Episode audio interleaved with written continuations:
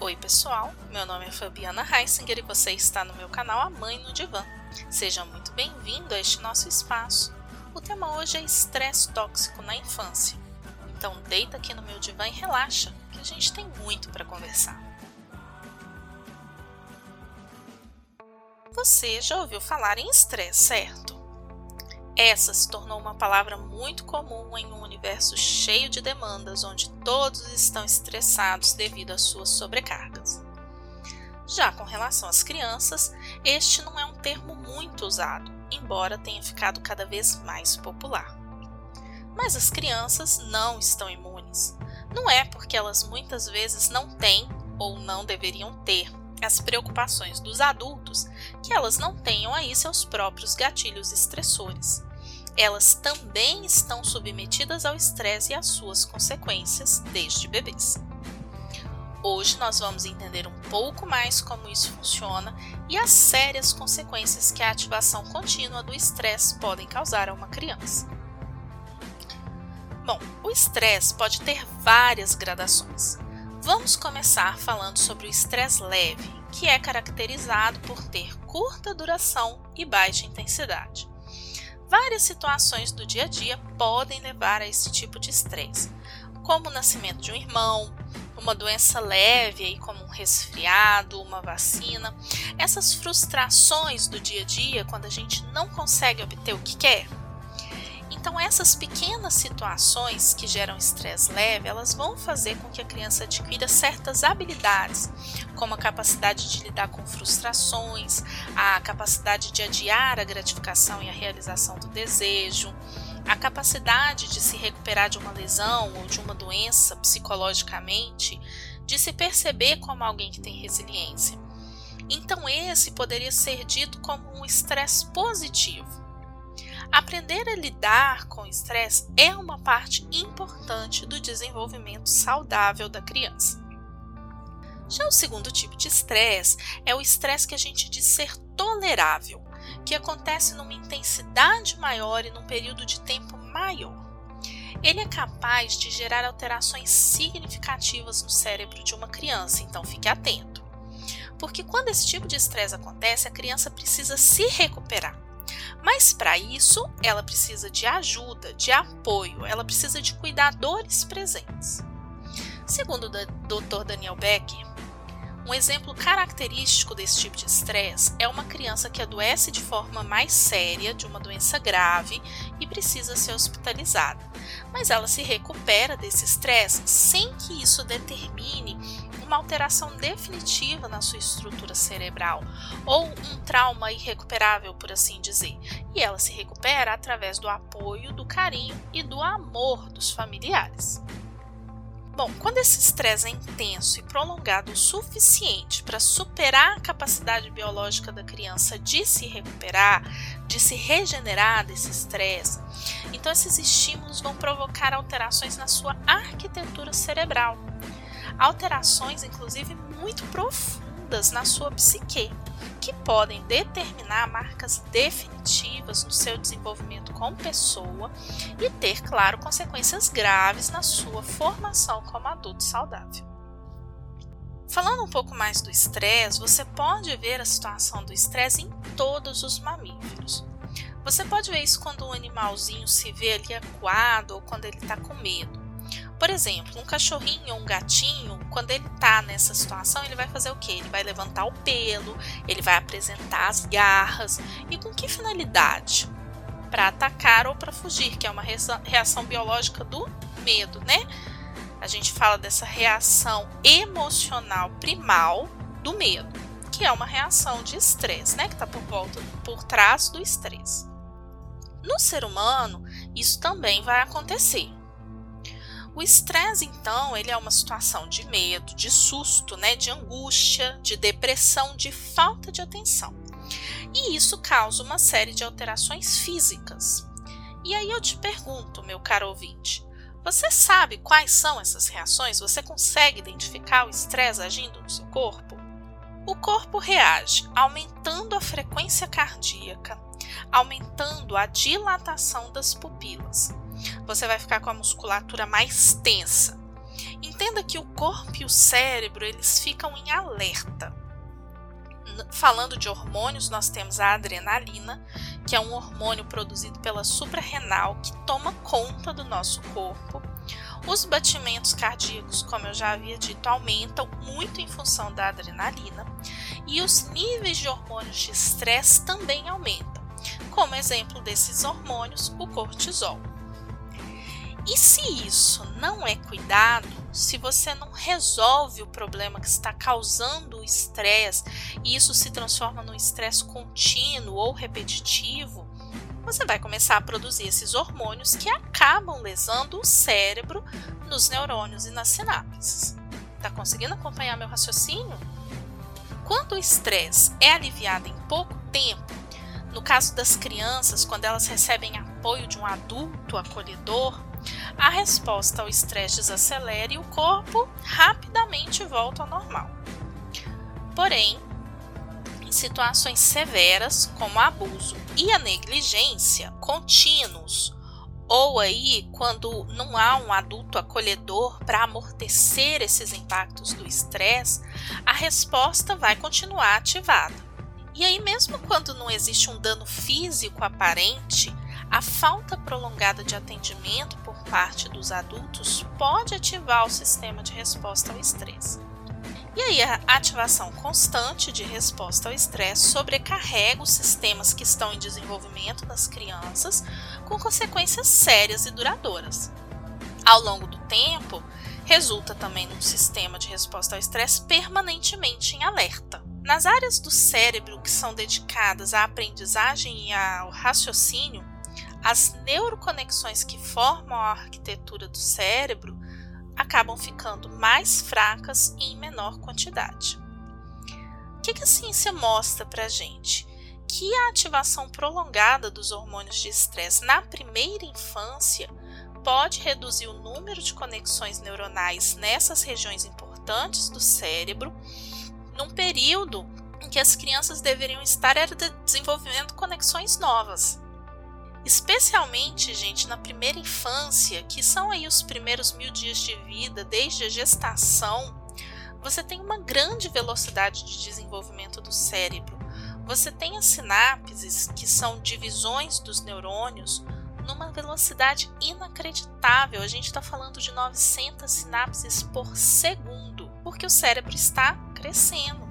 E é aí que entra a grande pegadinha, porque aquele cortisol liberado pelo estresse, ele pode realmente lesar essa sinapse e essa criança pode perder neurônios, e isso tem um significado muito grande a longo prazo. Percebem a gravidade do que a gente está falando? Então, esse é o chamado estresse tóxico, que leva a consequências não só neuronais, né? Leva a consequências que vão prejudicar a vida dessa criança, como depressão na adolescência e na vida adulta, agravamento de todos os tipos de doenças crônicas, como hipertensão, doenças do coração, como infartos, derrames, obesidade e no comportamento também, com tendências violentas, tendência a se envolver em situações violentas ou entrar em conflito com a lei, a tendência de comportamentos delinquentes ou envolvimento com álcool ou drogas. E isso, gente, está bastante demonstrado em estudos sérios que vêm da neurociência e da ciência médica em geral. E como que a gente faz para evitar isso, né? Bom, o estresse tóxico pode ser evitado se nós assegurarmos que os ambientes nos quais a criança está crescendo e se desenvolvendo são ambientes acolhedores, estáveis e estimulantes. A gente já sabia há algum tempo que pessoas que não cuidam bem dos bebês, que não acalentam, que deixam chorar, aquela história antiga, né, que dizia tá chorando, deixa chorar que ele aprende, ou que falava para não pegar no colo porque a criança vai querer colo sempre. A gente sabe que essas pessoas estão cometendo um equívoco e um erro grave. Essas crianças, pela situação do desenvolvimento cerebral, elas muitas vezes acabam tendo lesões cerebrais.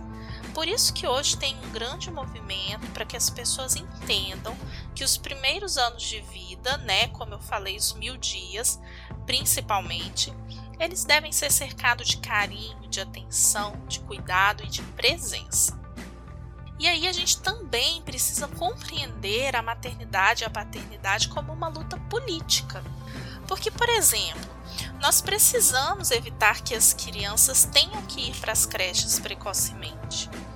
O ideal é que as crianças fiquem com as mães e com os pais né, até os dois anos. E isso se traduz em uma luta para melhorar a licença maternidade e paternidade, para que as famílias possam então ficar com as suas crianças. Porque o melhor lugar, gente, para uma criança ficar, para evitar qualquer tipo de lesão, de estresse tóxico e sofrimento, né, é junto do, da mãe e do pai, claro, num ambiente familiar acolhedor, né, em casa. Quando ela se afasta disso, é perigoso, quando a criança está numa instituição, ela fica num lugar onde tem muita gente. Você geralmente tem aí uma pessoa cuidando de cinco, seis crianças. O vínculo ele se quebra inevitavelmente. Porque imagina o que é uma pessoa cuidando de seis crianças ao mesmo tempo, sabe? Isso é um sofrimento, um estresse, e é muito comum que nesse tipo de ambiente aconteça o estresse tóxico. Para você ter uma ideia sobre a necessidade de bons cuidados, uma criança que tem aí 3 anos de idade, que é bem cuidada, que as pessoas brincam com ela, falam, dão colo, ela ouve cerca de 30 milhões de palavras até essa idade. E essas palavras vão ajudar no desenvolvimento da linguagem, no desenvolvimento da inteligência. Uma criança que não é cuidada, que fica abandonada, ela não ouve nem 5 milhões de palavras nesse mesmo período. E o que acontece aí no resultado final? Você tem crianças diferentes do ponto de vista intelectual. As crianças maltratadas, abandonadas, sem esses cuidados essenciais que incluem afeto, disponibilidade, atenção, elas têm sim menos avanços na linguagem e têm mais dificuldade na aprendizagem. Nesse ponto, a gente precisa também olhar para as mães e para a sobrecarga das mães. Porque se uma mãe está cansada, está sofrida, doente, quando o bebê tem alguma demanda, ela tem mais dificuldade com o afeto e o cuidado. Ela vai gritar com o bebê, ela vai querer fazer com que aquele bebê se cale, que ele não chore a qualquer custo. E a evolução desse bebê é diferente daquela mãe que vai falar: vem cá, filhinho, vem no colo, o que, que você tem? Fica no colinho aqui comigo. Porque esse atendimento, esse acolhimento, ele interrompe esse estresse. E se ele tem um pico de estresse, como quando ele cai ou se machuca e você o atende, esse estresse ele acontece o que? Ele desaparece. Se ele não é atendido, ele continua e fica crônico. E aí os hormônios, que a gente já falou sobre eles, característicos dessa situação, vão ter uma ação deletéria no nível cerebral. Falando um pouquinho sobre os fatores que desencadeiam o estresse tóxico, além de todos esses que a gente já falou, existem alguns outros que são mais sutis. E aí eu vou citar aqui o Daniel Becker, né, Dr. Daniel Becker. Vou usar das palavras e da visão dele, que eu acho que são extremamente ponderadas e muito, muito úteis. Ele aponta para gente como causas do estresse tóxico o racismo, a fome, a miséria, a negligência, o abandono por parte da família e casamentos e famílias que vivem envolvidas em relações baseadas no ódio, na acusação, na agressão, além do testemunho, de forma constante, claro, do ódio nas relações sociais que essa criança acompanha no dia a dia.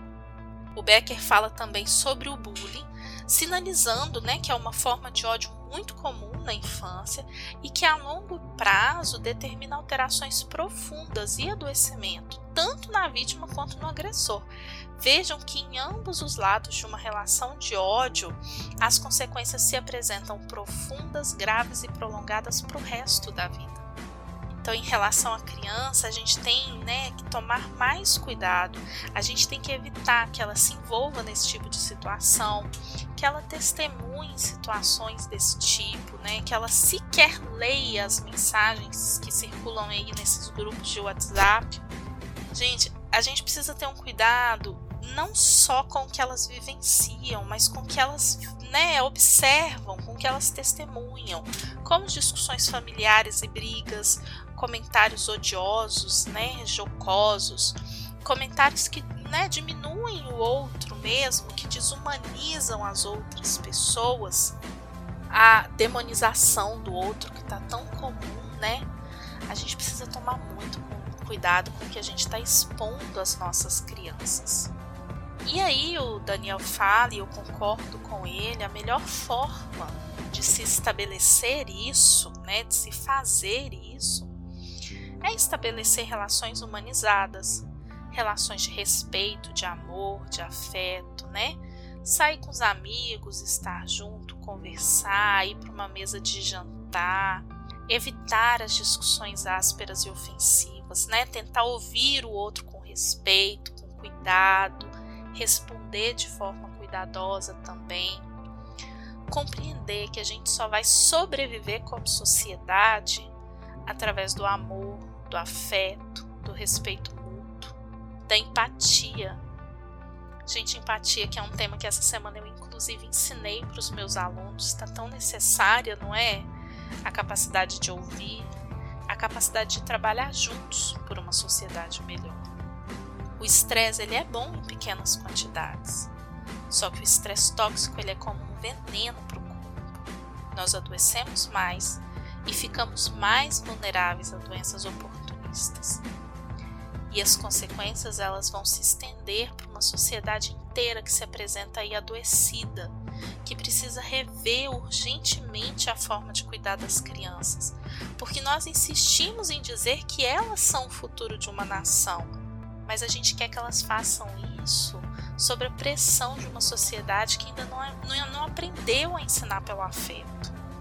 Mas olha, eu tenho em acreditar que nós estamos no caminho para isso acontecer.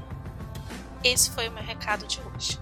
Se você que está me ouvindo ainda ficou com alguma dúvida, me manda uma mensagem lá no Instagram, arroba que eu terei prazer em te auxiliar. E se você tem alguma sugestão de tema para eu falar aqui, manda lá também, que a gente constrói esse espaço aqui juntinho. Gratidão por quem me ouviu até aqui e até o nosso próximo episódio.